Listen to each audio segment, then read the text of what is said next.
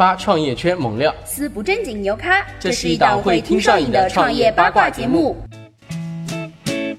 娱乐圈哪个女明星敢说自己没整过容？所以我们呢，其实是把一些她各个阶段的照片去放出来，然后我们分析说她有可能是做了一些什么样的微调啊，或者是一些什么样的一些医美的一些项目。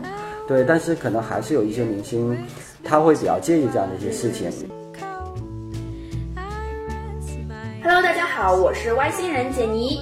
Hello，大家好，我是外星人小麻。我们请到了新氧的 CEO 大家好，我是外星人金星。金星有，简单的介绍一下新氧是一个怎么样的项目？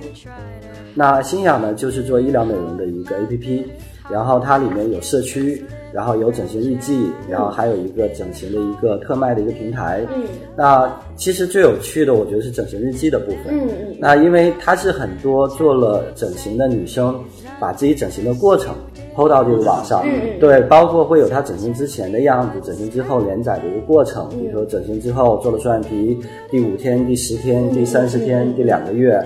然后在这个里面，除了会有他整形的这样的一些变化，他会给大家分享一些他个人的感受啊，比如他觉得疼不疼啊，他觉得整个恢复的过程是怎么样啊，觉得医生啊亲不亲切啊，技术好不好啊，包括对他整个生活的一些变化，其实这样的整形日记特别有趣。那这样的整形日记，我们平台上已经有一百五十万篇。嗯，那这样的一些整形日记聚合在一起，它对其他想做整形的人来讲，就是一个很大的帮助。是对，所以我们的模式呢，有点像整形行业的大众点评加上天猫的一个模式。那刚刚有提到一个特卖平台，上面是卖一些什么东西？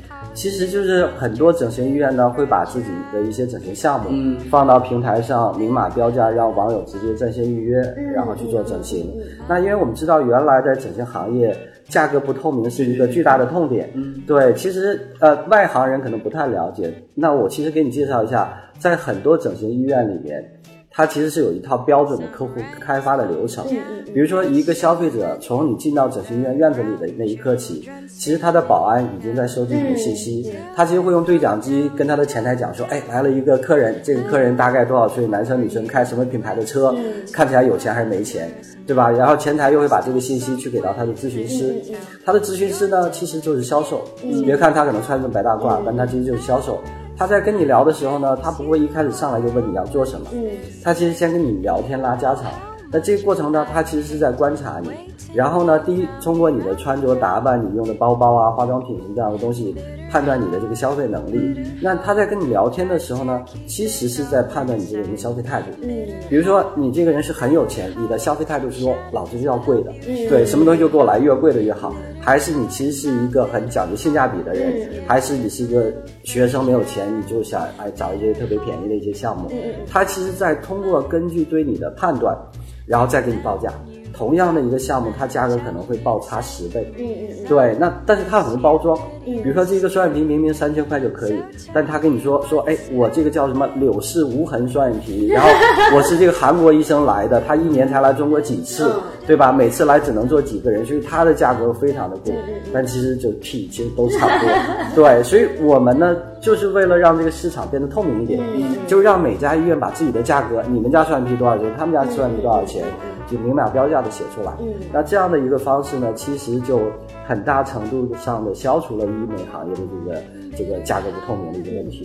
对，那我们新氧的话，我们刚才也有聊到那个整形日记嘛。嗯那如果是作为一个用户来说，可能我先登录到新氧 APP 上，呃，我最先看到的就是一些整形日记。除了这个之后的话，我有没有一个就是对用户比较嗯呃详细的流程，说我怎么够能够从刚刚进入到新氧 APP 之后，然后最后去完成这样一个订单呢？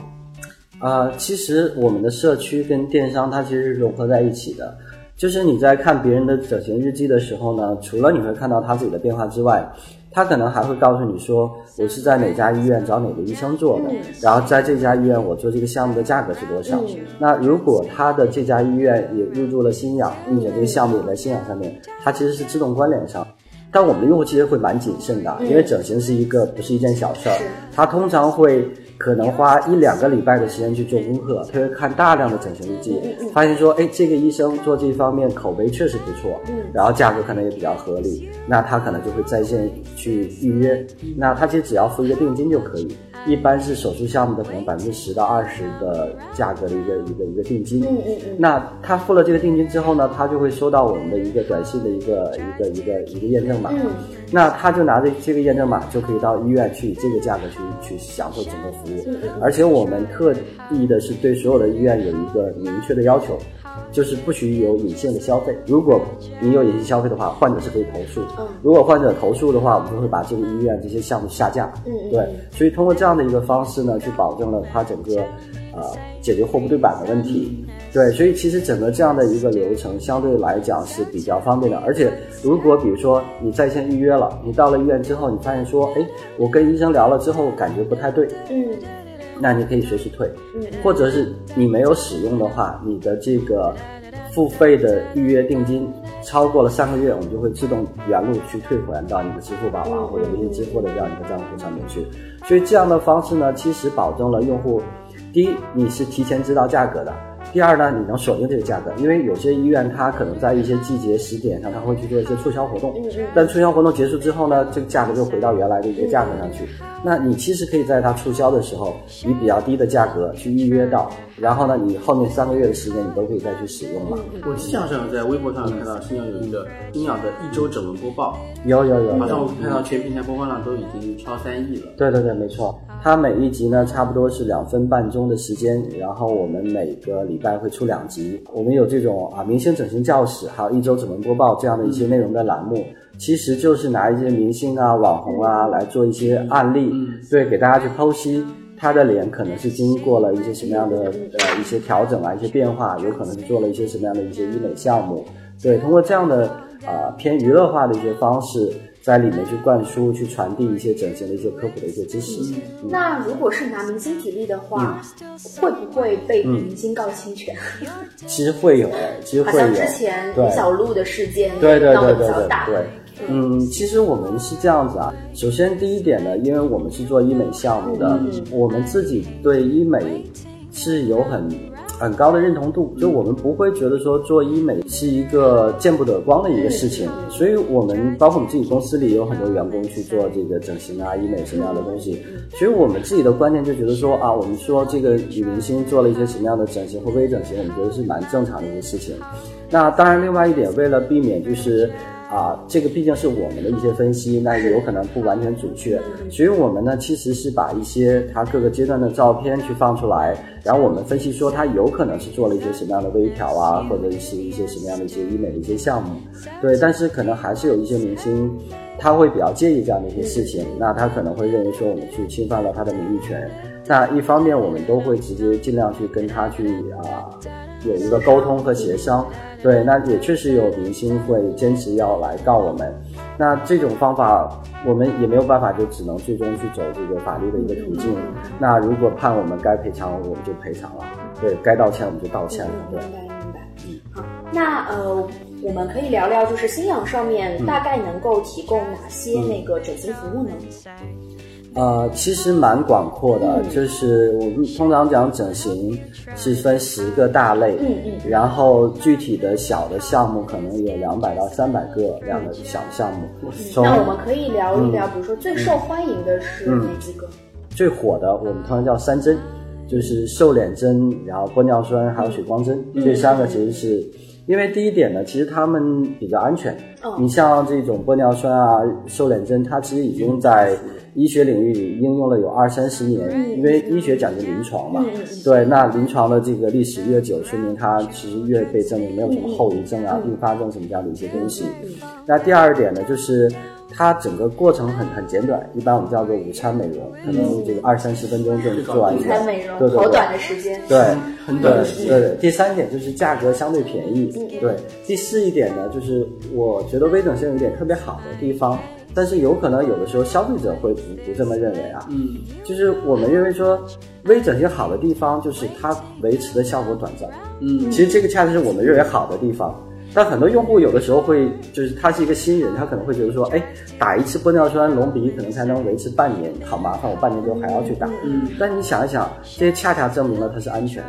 嗯，第一，它是能被你人体吸收的；第二一点呢，因为审美的趋势永远在变，今年可能流行这样子的，但明年可能流行另外的一个样子的。那所以它只能维持一段时间，恰恰你可能过了明年后年你不喜欢这样的样子，你可能再去做一个另外的一个调整。嗯对，所以我们会觉得说这几点可能是微整形现在大行其道的一个原因。现在新药上面打一支玻尿酸或者打一支瘦脸针，均价是在多少？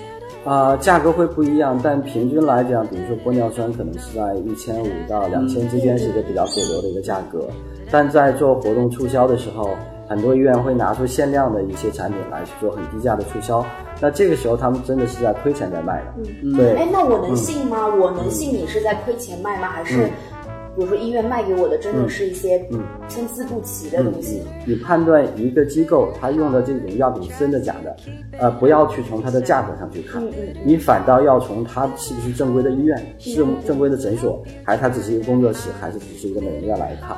那为什么我们有底气说这些医院虽然这个东西便宜，但它是真真货？其确实，他们的价格有的时候是比这个药价要便宜的。嗯但我们要了解另外一个事实，就所有的这些整形医院，他们获客的成本是非常高的。嗯，他们通常来讲，从百度上去获取一个到店客户的成本是三千块钱，哦，就是说，只要这个客户到了我的店里，我三千块钱就已经花出去了。嗯这客户可能什么都项目都没有做，因为大家想想，他们在百度投放是投放关键词的模式，医美的关键词一个点击可能就要三十块钱，嗯，那他可能要一百个点击才会有一个到店一个到店嗯。那所以很多整形医院他们现在思路会变，比如说这个玻尿酸，我的药价进价可能是一千块钱，我正常来讲我卖两千我才是能赚钱的。嗯嗯但是呢，他的思路就是说我拿这个玻尿酸去做一个促销，我五百块钱来卖，嗯嗯对，那我只亏五五百块钱但是我等于说我花五百块钱买了一个到店用户，嗯嗯这个用户到了我的店里之后，我可能通过我的服务啊，通过我其他的这种项目再去吸引他消费更多。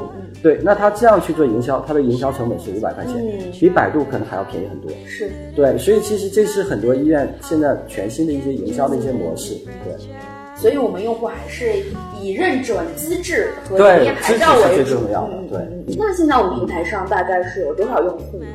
我们差不多呃 app 有一千六百多万的激活。一千六百万。嗯，我在看那个新浪 APP 的时候，也发现了那个直播功能。嗯，那这个直播功能的话，就是直播方是用户还是医院这一方呢？啊、其实都有，有医有医生，有医院，也有用户在做这样的一些直播。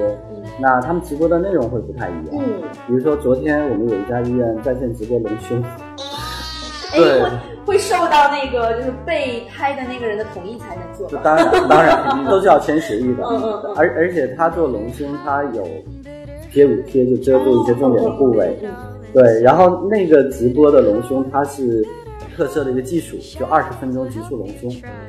对，然后就他直播了整个隆胸的过程，然后隆胸完之后，那个做隆胸的那个女生还站起来跟大家打招呼。哇塞！就相当于我吃一个午饭的时间，午饭前就做了一个隆胸。你还是 A 罩杯，我吃了个午饭，你就是 G 罩杯，我的妈呀！然后大家会心想你吃了什么？好可怕！隆胸不是很复杂的一个手术吗？呃二十分钟就其实是这样子的啊，就是说隆胸的技术，就像我说隆鼻一样，嗯它它会蛮复杂的。是那隆胸现在也有很多种方法，嗯嗯嗯对，比如说同样是硅胶的假体，你会有不同的假体，然后呢，有的隆胸的切口部位可能也不一样，然后有的可能也会借助什么内窥镜隆胸或什么的东西，对。但比如说，就像我说，在整个隆鼻里面，硅胶隆鼻其实是最简单的，也相对来讲比较成熟的。对，其实鼻中隔就已经很多东西就很复杂了嘛。嗯对，那其实隆胸里面也是一样，它也是分复杂程度的。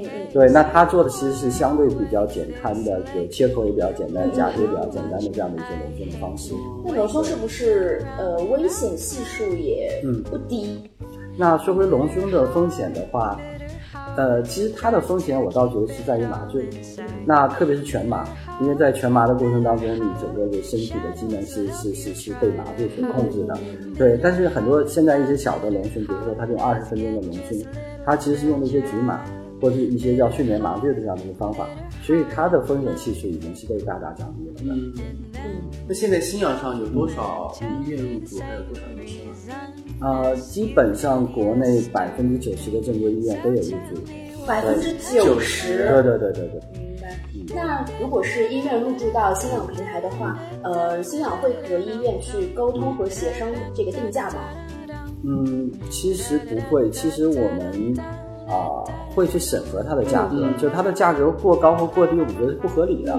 就它价格过低，我们觉得这里面一定有猫腻。嗯嗯对，就你即使做促销，你你玻尿酸总不能二十块、五十块钱一针吧，那你就一定是骗人的嘛。对，所以我们其实对每一个项目会有一个呃价格的一个范围，对，超过这个价格范围，我们是不允许上传的。在哪些地方有线下的诊所？其实我们现在做了有五家线下的云诊所，云诊所呢包括在上海、在北京、在天津、在深圳，在这四个城市有，因为我们从今年下半年才开始去做这个云诊所。那做云诊所的方式呢，它其实啊、不是我们自己在经营云诊所。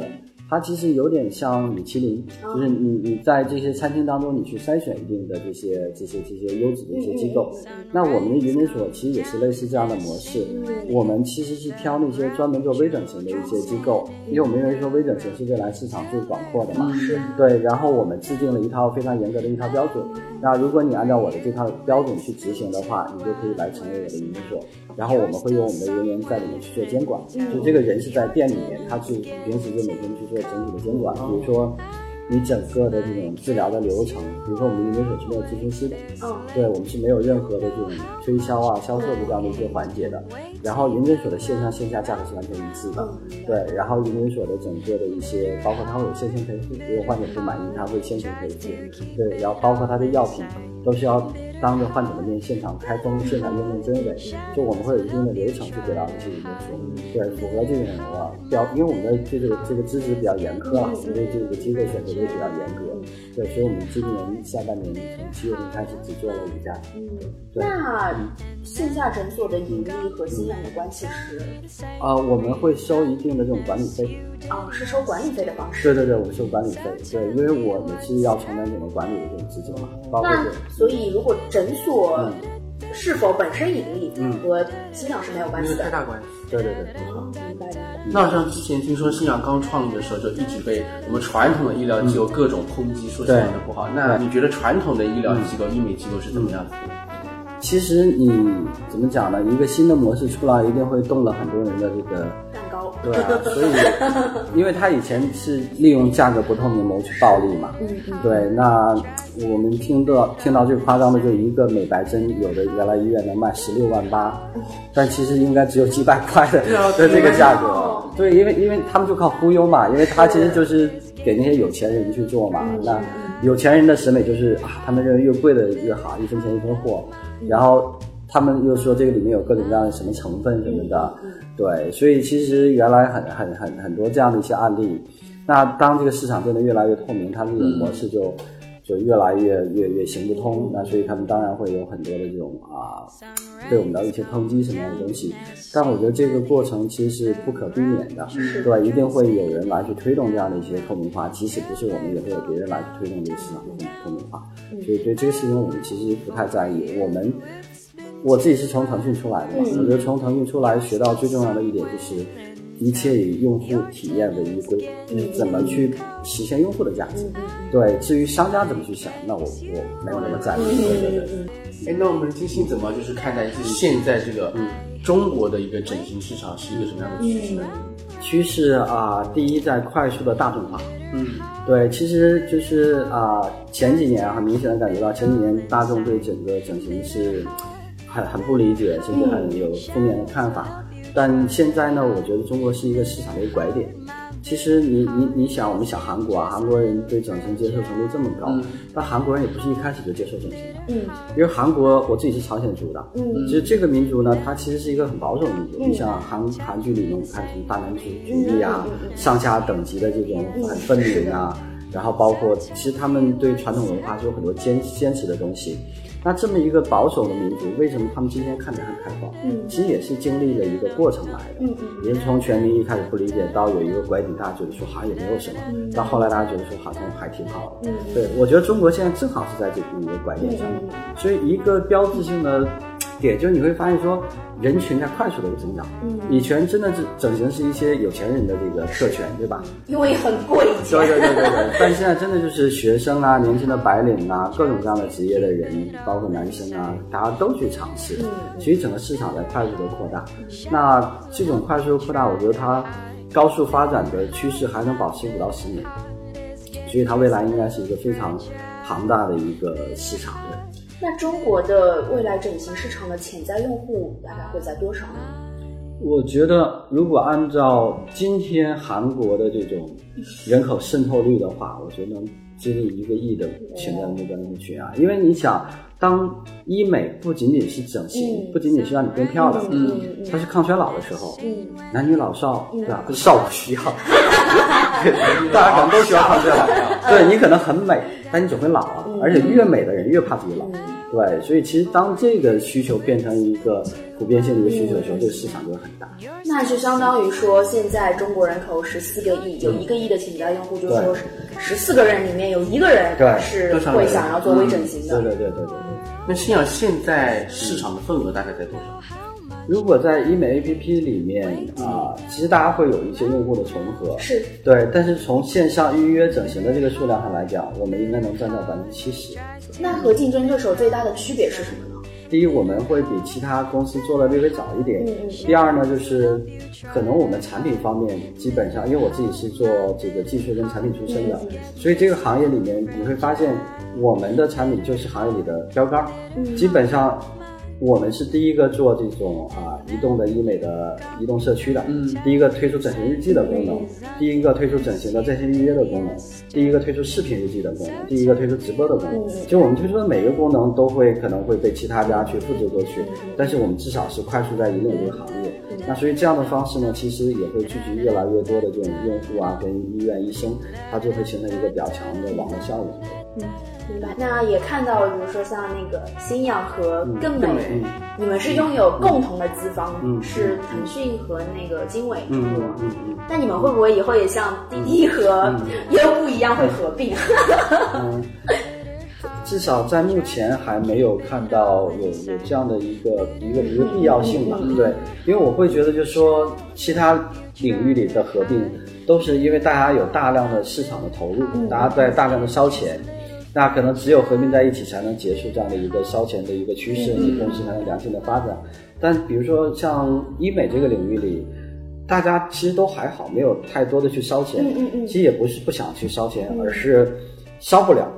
因为在这个呃广告法里面，或者是各个这种政策方面，嗯嗯嗯对医美的广告是有很多的限制的，所以你无法像别人大张旗鼓的去投电视广告和大量的去烧钱。对，那其实反倒是大家可能要去做自己的内容的积累啊，去做自己的这种用户的一些积累啊，医院的一些拓展性这样的一些东西。所以在这种情况之下，你会发现，好像它不存在一个一定要去合并的这样的一个一个理由。反倒我会觉得就是。呃，随着这个马太效应的加强，我自己会认为说，在未来一两年之内，大家可能会慢慢的去细分。嗯可能现在你看大家的这种模式都还差不多，是但我觉得后来可能会有有有有些就会去做一些更细分、更垂直的一些方向。明白。金星可以现在给我们透露一下，就是新氧现在一个融资情况和未来之后会往什么方向发展吗？我们在一六年的上半年完成了这个 C 轮的融资嘛，嗯那其实因为我们公司现在已经实现了收支平衡，嗯对，所以理论上来讲，我们后面是不再需要融资的，嗯嗯嗯对，就是公司整体的现金流都是在往正向的方向去发展，嗯嗯嗯对，所以可能就。啊，我自己很开心啊，不用融资了，对对，就可以就不用焦虑，烧钱了。对，不用焦虑说，哎呀，公司为什就是没钱了怎么办？对对，专心做业务。其实融资就对创始人来讲还是蛮分散精力的。嗯，对，你要去跟很多人去沟通啊、去聊啊什么的。那未来就是说，除了云诊所的话，其他的业务方面会有大的拓展吗？其实我们每年都会孵化新的业务，嗯。就是它整个的业务是成一个梯队型的。嗯对，比如说我们现在整个啊 APP 平台这一块业务比较成熟，嗯那我们在一六年孵化的两个业务，一个是云诊所，另外一个是这个医美的分期，就整形分期金融这一块，对对对对对，那这两个业务现在也成长的都非常不错。嗯，对，那然后未来呢，其实也会去做更多周边上下游的一些业务，比如说啊、针对 to B 的一些啊、机构啊，还有医生的一些培训。对，因为我们其实要教会他们怎么去。啊、利用这种互联网的这种工具跟平台去做更好的用户体验，做更好的口碑。对这块培训，我觉得其实市场会非常的大。另外一个，我们也在进入整个上游的药品和设备的一些流通的领域。对，通过这样的方式，其实能帮助医院降低它的这个药品的成本。对，最终其实能让消费者会享受到更大的一个利益。明白。呃，就想插一个，之前和你们同事聊过说，呃，有很多在新氧办公的同事，他来到新氧，因为大家都是整容的环境，对对对对对，整了之后变得帅了，变得美了，然后出道了，对对有有有有。这样的经历有有？有有有，对我我觉得就是我们有有出道也有当网红的。哦，对我我觉得他们来的目的可能就是为了这个吧，就是为了整容。不，以后新氧就不是一个整容平台了，而是一个网红孵化平台。对，因为你仔细去想一想啊，假设说你今天是一个想出道的网红，来新氧工作是一个最好的，就是让你整形的方法因为因为你想啊，你来到这边。第一呢，你拿到的是第一手的信息，你知道所有的这些医院啊、医生这些情况，然后你周围的同事啊也都会去告诉你这样的一些情况。然后呢，你要去做的话，你的价格又是最优惠的。哦，对，人家新养的员工肯定还是会给你一定的折扣价对对对对对，所以在这个地方呢，你你又便宜，然后又能找到最好的，对吧？行业里的秘密，对吧？你在外面这些医生不能跟你讲说，哎，我做过哪个明星哪个明星，但你在内部，哎，大家是能了解到这样的一个情况的。但是其实很多时候，我们如果去整的话，家里人也会不同意，就会觉得本来我把你生出来，你一个原生原生包装，你为什么你要去改变。哎，那呃，我们就是今天有一个和听众的互动话题，就是说，对于整容这个，你是支持说身体发肤受之父母，还是说呃人生苦短，我必须要整容，必须要性感？那可能对我，我作为一个比较观念比较传统的女生，我可能会觉得说。呃，我不担心可能要花多少钱，对。但我担心说我的父母接受不了我改变容貌，嗯。所以他们可能也担心，一方面是风险问题，对是一方面他们我他妈把你生出来，你要变个样子是几个意思？我我觉得是这样，就是说我的观念啊，我认为说整形其实是，当然我支持整形啊，嗯嗯我认为说整形其实是让我们变得更自由，嗯让这个社会变得更公平。嗯嗯嗯，你你你想想啊，就是人你来到这个世界上，其实你是能通过自己后天努力去改变很多的。比如说你的身材，比如说你的财富、你的知识、你的甚至你的性格、你的人脉关系，你很多很多东西你都可以通过你后天的努力去改变。但唯独你你的脸，你生下来可能哎呀不幸运，对比别人难看那么一点点。但是你想，就因为你比别人难看一点点，你在很多地方你的机会就比别人少一点点。嗯，同样的事情，你就会比别人多费力一点点。嗯，但这他妈的是世界上最大的不公平。嗯，而且这种不公平已经延续了几千年、上万年。只有最近三十年，整形技术出现之后，你才有了一个手段，让自己变得说，哎，终于能改变自己的外表。对，你想想，我们为什么要在内在美和外在美当中二选一呢？嗯，没必要啊。所以我就觉得，就是说，我我看到我们平台上很多的用户，他其实就是这样，他不是像大家想象的很虚荣、很肤浅。我变漂亮，我想当二奶，想当小三，没有啊，他就很努力啊。他甚至整形的钱都是自己天天打工去赚回来的。然后我整形之后呢，也不是说我立刻就换男朋友，我立刻就怎么怎么样，我我我只是觉得说，我值得配得上更好的自己啊。嗯对，所以我自己是觉得说，整形其实是让这个世界变得更公平的一个手段而已。对明。白明白。好，我们之前讨论的那个话题，我们的听众朋友也可以在评论区跟我们互动。你到底是支持身体发肤受之父母，还是支持说人生苦短就一定要去把自己变得更好、更漂亮？那如果你的言论、你的评论非常的精彩，就有机会获得我们今天由新氧提供的我们的线下云诊所的体验券，价值五百元。嗯。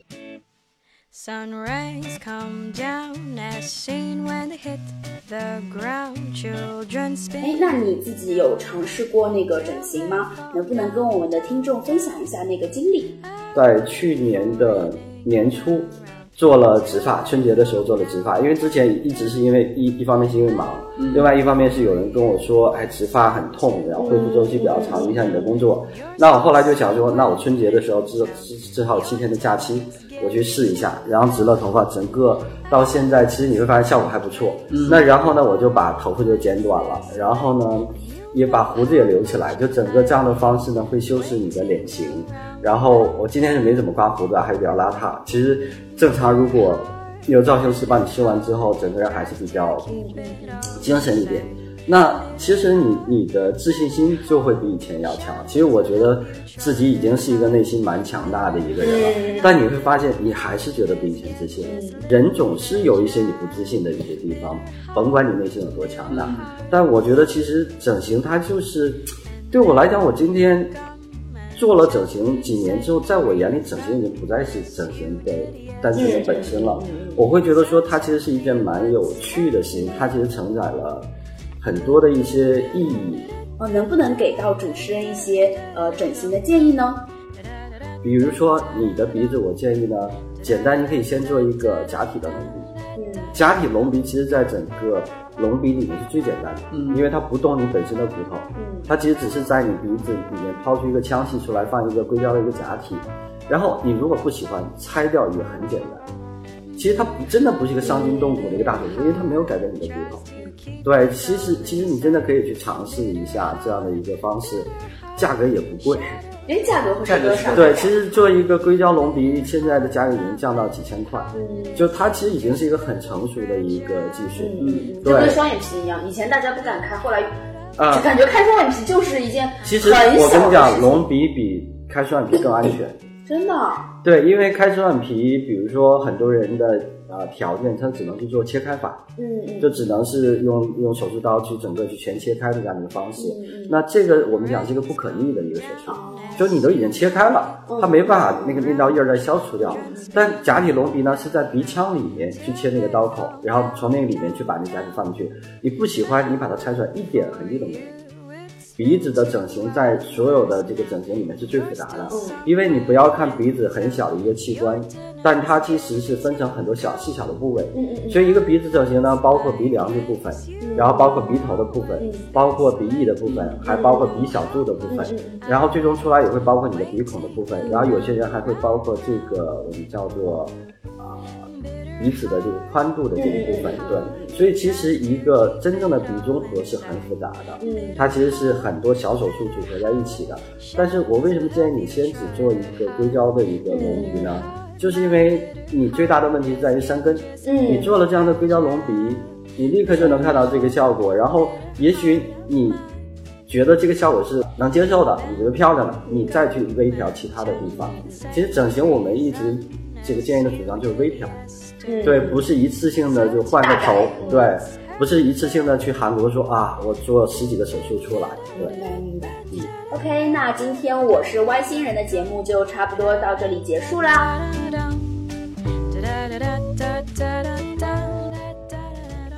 八创意偏猛料，思不正经牛咖，这是一档会听上瘾的创业八卦节目，拜拜。